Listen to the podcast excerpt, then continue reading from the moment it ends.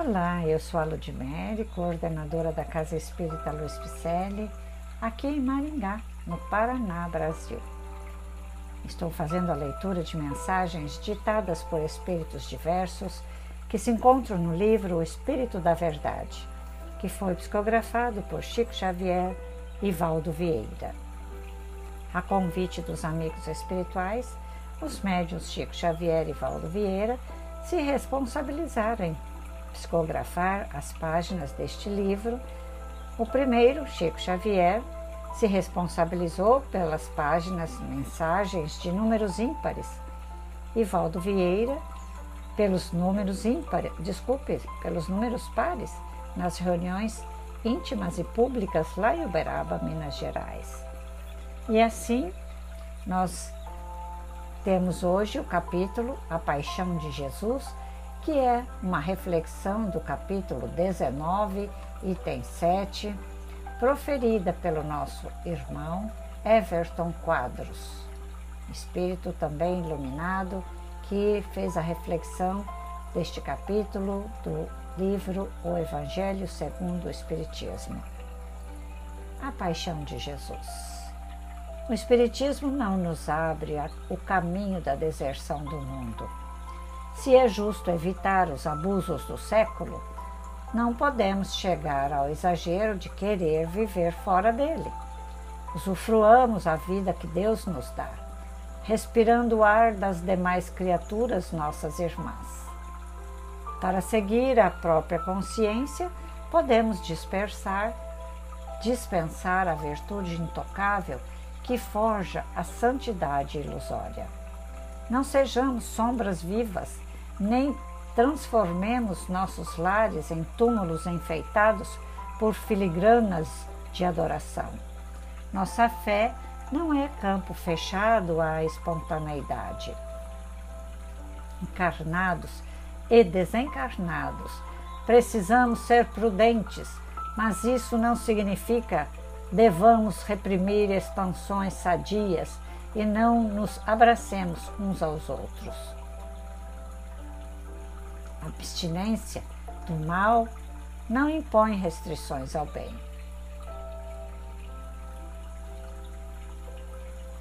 Assim como a virtude jactanciosa é defeito quanto qualquer outro, a austeridade afetada é ilusão semelhante às demais. Não façamos da vida particular uma torre de marfim para encastelar os princípios superiores ou estrado de inibição para entronizar o ponto de vista.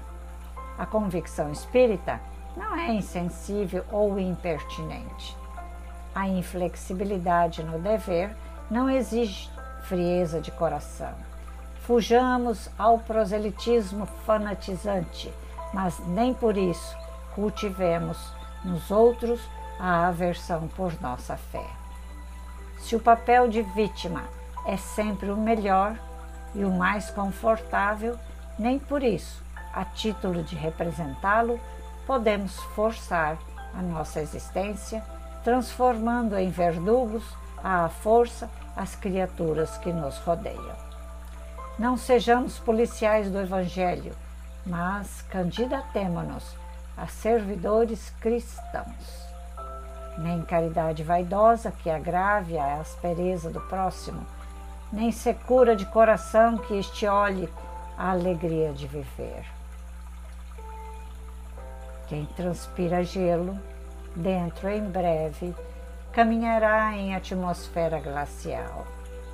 A crença aferrolhada no orgulho desencadeia desastres tão grandes quanto aqueles criados pelo materialismo. Não sejamos companhias entediantes. Um sorriso de bondade não compromete a ninguém. A fé espírita reside no justo meio termo do bem e da virtude. Nem o silêncio perpétuo da meia-morte, que destrói a naturalidade, nem a fala medrosa da inibição a beirar o ridículo. Nem olhos baixos de santidade artificiosa nem anseio inexperiente de se impor a todo preço. nem cumplicidade no erro na forma de vício, nem conivência com o mal na forma de aparente elevação. Fé espírita é libertação espiritual. Não ensina a reserva calculada que anula a comunicabilidade, constrangendo os outros, nem recomenda a rigidez de hábitos que esteriliza a vida simples, nem tristeza sistemática, nem entusiasmo pueril. Abstenhamos-nos da falsa ideia religiosa, suscetível de repetir os desvios de existências anteriores, nas quais vivemos em misticismo acabrunhante. Desfaçamos os tabus da superioridade mentirosa, na certeza de que existe igualmente o orgulho de parecer humilde. O Espiritismo nos oferece a verdadeira confiança, raciocinada e renovadora. Eis porque o espírita não está condenado à atividade inexpressiva ou vegetante. Caridade é dinamismo do amor. Evangelho é alegria. Não é sistema de restringir as ideias ou tolher as manifestações. É vacinação contra o convencionalismo absorvente. Busquemos então o povo, a verdadeira paixão de Jesus, convivendo com ele, sentindo-lhe as dores e servindo-o sem intenções secundárias, conforme amai-vos uns aos outros, a senda maior de nossa emancipação. Everton Quadros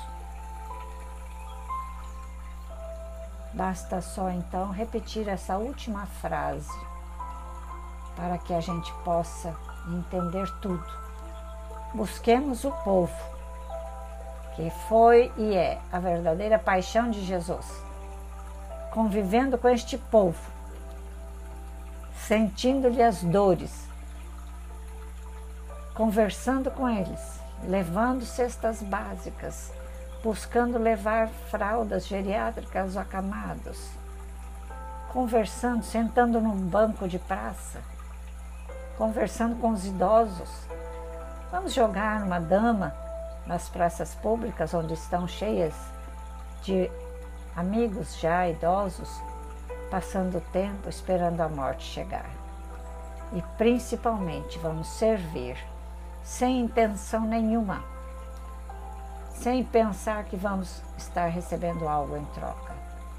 Porque Jesus nos amou e Ele espera que nós façamos o mesmo. Porque Ele disse que nós somos deuses e podemos fazer o que Ele fez e muito mais. Então comecemos já, desde já, a plantar a semente do amor, sendo úteis à humanidade, à população aos idosos, às crianças, a todos aqueles que se abeirarem de nós.